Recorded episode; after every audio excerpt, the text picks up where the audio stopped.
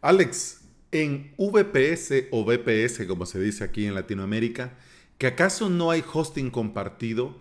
Hombre, si yo voy comenzando. Mira, te lo voy a decir claro y espero que en este episodio darme a entender.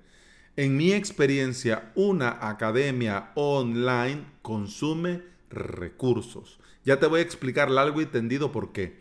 Y no hay nada mejor que un VPS para alojarla. Así de simple, así de sencillo. Pero antes de entrar en materia, bienvenida y bienvenido. Estás escuchando Implementador WordPress, el podcast en el que aprendemos de WordPress, de hosting, de VPS, de plugins, de emprendimiento y del día a día al trabajar online. Este es el episodio 455, si no me equivoco porque no tengo a la mano la... No, no, pasa. 454 y hoy es miércoles 16 de septiembre del 2020. Mira, ya te iba a decir que era jueves, ando loco. Bueno, lo que sí, no hay duda, aunque ande loco, es que si querés aprender de WordPress y de hosting VPS, te recomiendo 100% mi academia online, avalos.sv que en esta semana estamos con el curso de creación web mínima viable y ahora tenemos la octava clase en la que te voy a enseñar a hacer el footer, el pie de página chulo. ¿Querés ver cómo queda? Implementador.com para que te hagas una idea.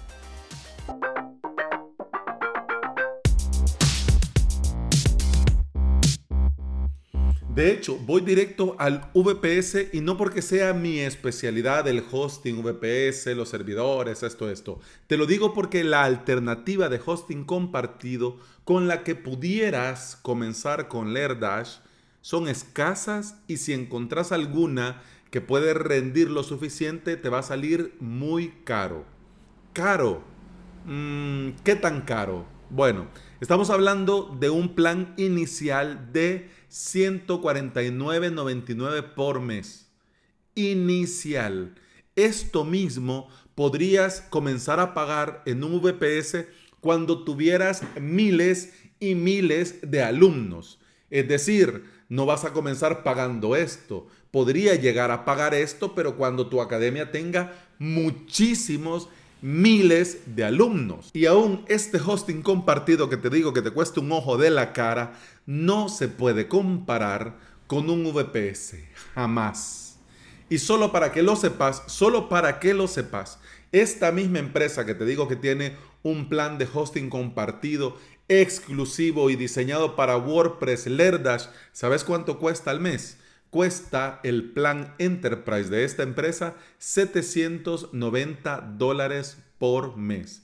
Es decir, puedes comenzar con 149.99 por mes, pero cuando ya tu academia llegue al rendimiento de una academia montada con Lerdash con miles de alumnos, ellos mismos te van a pasar al plan Enterprise y vas a comenzar a pagar 790 dólares por mes. Hmm, va.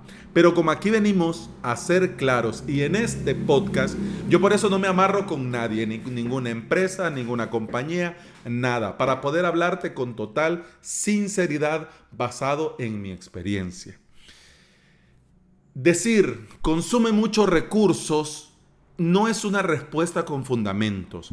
Yo entiendo los que, digamos, estamos dentro del mundillo WordPress, el mundillo VPS, el mundillo de desarrollo web, el mundillo tech, tecnológico, developer. Yo entiendo que ya para este perfil, para estos oyentes, cuando yo te digo consume muchos recursos, ya todos sabemos de lo que estamos hablando. Pero dicho así, dicho aquí, decirte, eh, lo tenés que poner en un VPS, el WordPress con Lerdash, porque consume muchos recursos no lleva fundamento. Así que vamos al fundamento. ¿Te parece? Claro que sí, por supuesto que sí. Nos vamos a remangar las mangas y vamos a entrar ya en harina y te voy a explicar con fundamento. Todos los CMS, es decir, los manejadores de contenido, son dinámicos. Necesitan recursos para ejecutar todos los procesos. Diferente es un HTML estático que solo utilizas el HTML, CSS, JavaScript. Es decir, tenés esto, cuando vos entras a esta página estática, el navegador lo carga y ya te sale. Dependiendo de cuántos archivos tengas y del hosting que tengas, te va a cargar más rápido o menos rápido. Pero funciona, funciona y carga de lujo. Eso es una página estática, pero WordPress no es una página estática. WordPress es un CMS, un, un Dios mío, la lengua es un manejador de contenido dinámico. No lo voy a cortar para que veas que a uno también se le lengua la traba cuando está con esto del podcasting. ¿Ya? Así que como es dinámico, entonces consume recursos. Necesita recursos para ejecutar sus procesos. WordPress tiene plugins y uno de estos plugins es LearDash. Es decir, que cuando vos instalas LearDash dentro de tu WordPress, este LearDash, además del WordPress, también va a ejecutar conjuntos largos de consultas a la base de datos. Toda consulta que involucre a LearDash va a ser una llamada a la base de datos. Además, de leer la base de datos, también LearDash va a escribir en la base de datos, ¿ok? No solo LearDash, también WordPress y también todos los demás plugins que tengas. Pero como estamos con WordPress LearDash y en esta semana dedicada a la creación de una academia online, por eso especifico LearDash, ¿ok? Y si no tiene el hosting, los recursos suficientes, este proceso de lectura, escritura dentro de la base de datos comienza a ser conflictivo. ¿Y estos conflictos qué pasa? ¿Qué sucede? Que el mismo servidor se protege, el mismo CMS se protege, la misma base de datos se protege y comienza a bloquearse. Es decir, hombre, aquí algo, no, no, no, no, esto es conflicto, conflicto, problema, problema, error, error, entonces se bloquea. ¿Ya? Este bloqueo da como resultado que nadie pueda guardar nada, ni ver nada, ni leer nada, ni le cargue correctamente nada. ¿Ok? Así que comenzando por aquí, ya ves que esto tiene tema. LearDash es contenido dinámico. LearDash no lo podés cachar, ¿ya? Dentro de, mm, digamos, las tecnologías del servidor, está lo que se conoce como la caché. Es decir, que algo dinámico lo podés convertir en algo estático para que se sirva más rápido, ¿ok? Pero esto se puede hacer con algunas partes de la web. Por ejemplo, para que te hagas una idea, no viene el tema de la academia online, pero por ejemplo, solo para el tema de comparar, tenés un WordPress con WooCommerce Puede estar ese WordPress cachado, sí, algunas páginas, algunas páginas de producto, algunas páginas sobre cuestiones legales, sobre información, etcétera, etcétera. Pero por ejemplo, cuando ya vas a comprar, eso no se puede cachear. ¿Por qué? Porque si se cachea mientras yo compro un par de zapatos, cuando vos entres, te cargaría la misma compra del par de zapatos.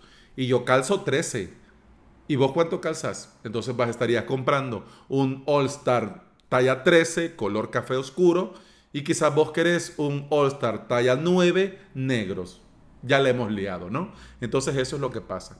LearDash, eh, como es contenido dinámico, el contenido dinámico no es compatible con este almacenamiento en caché. ¿Qué quiere decir esto? Que todo el contenido sin almacenar en caché va a generar al menos un proceso, como mínimo un proceso que se va a ejecutar con el PHP de tu servidor. Digamos, solo para que tengamos un ejemplo, si tenés 100 usuarios al mismo tiempo, como mínimo tendrías 100 procesos que se deben de ejecutar uno tras otro. Con el hosting compartido, con suerte, vas a poder manejar, digamos, decenas de usuarios. Y cuando hayan conexiones simultáneas, eso va a dar error sí o sí. De hecho, muchas empresas de hosting, al detectar el consumo alto de recursos desde tu web y comprobar que tenés LearDash, te van a invitar, entre comillas, a pasar a un plan especial, entre comillas, es decir, traducido al español de España, no, traducido en castellano, en amigo Quiere decir, te van a cobrar más y te lo van a cobrar sí o sí. Y si no estás dispuesto a pagar, te vas. Te van a decir que te vayas. O sea, te cobramos más para que te vayas. ¿Te querés quedar? Pues entonces te vamos a cobrar más. Y cada vez te vamos a cobrar más. Y aún así, no va a ir bien. Eso es lo más triste. Otra cosa es que vos pagás y te va bien, pero no, pero no. Y de hecho, hosting compartidos, ni ese tan famoso que comienza con ese, soporta lo que te estamos hablando. Gente que tiene su academia, su web con alto recurso de demanda, ya sea WooCommerce o ya sea Lerdash, para que te hagas una idea, salen corriendo de esos hosting. Ni aunque lo diga medio mundo, sí, el hosting de los hosting, mentira. mentira. Bien, sigamos con lo de nosotros. Los recursos, eso sí, hablando de recursos, una cosa que tenés que tener clarísimo es que también dentro del servidor, dentro del VPS, no tenés recursos ilimitados.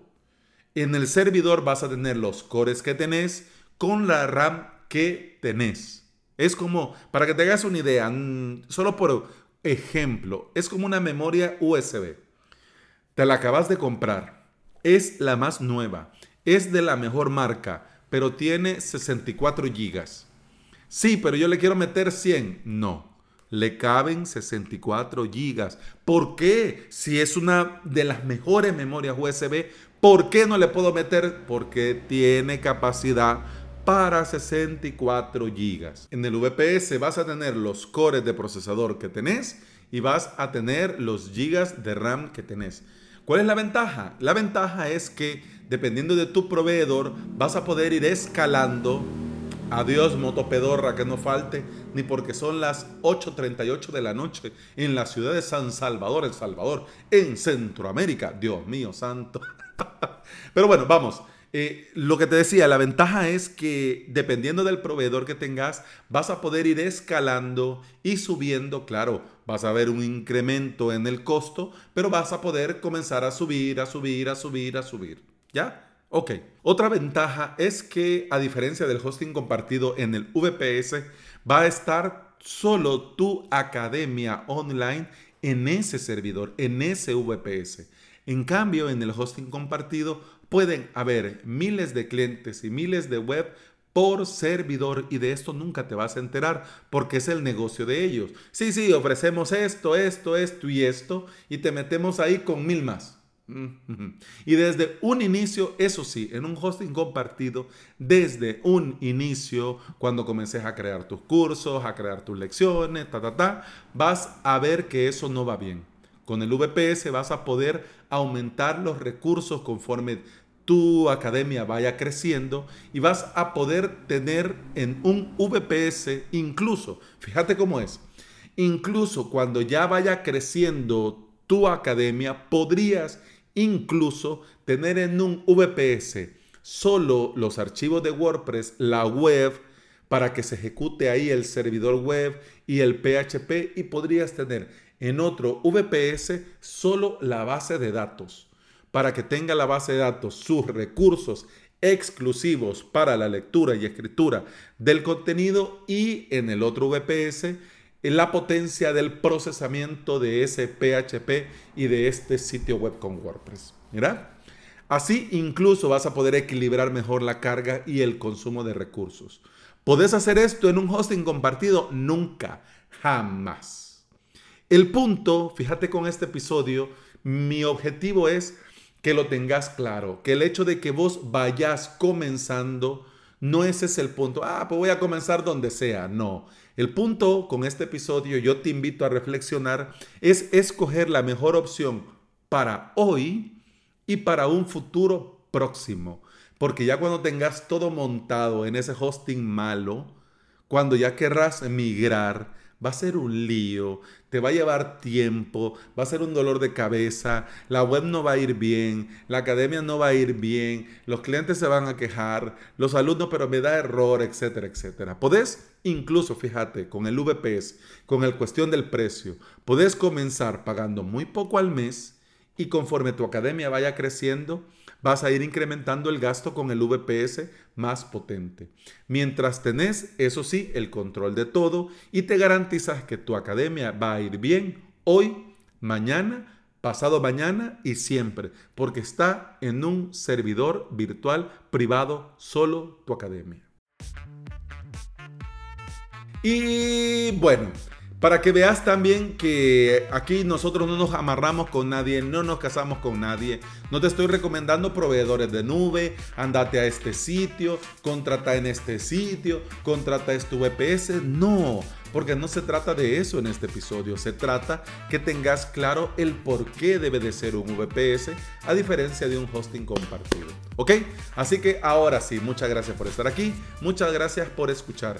Te recuerdo que puedes escuchar más de este podcast en todas las aplicaciones de podcasting. Por supuesto, Apple Podcast, Google Podcast, iBox, Spotify.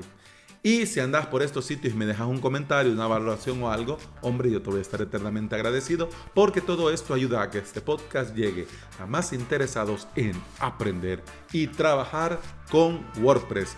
Continuamos con esta semana dedicada a la Academia Online mañana. Hasta entonces, salud.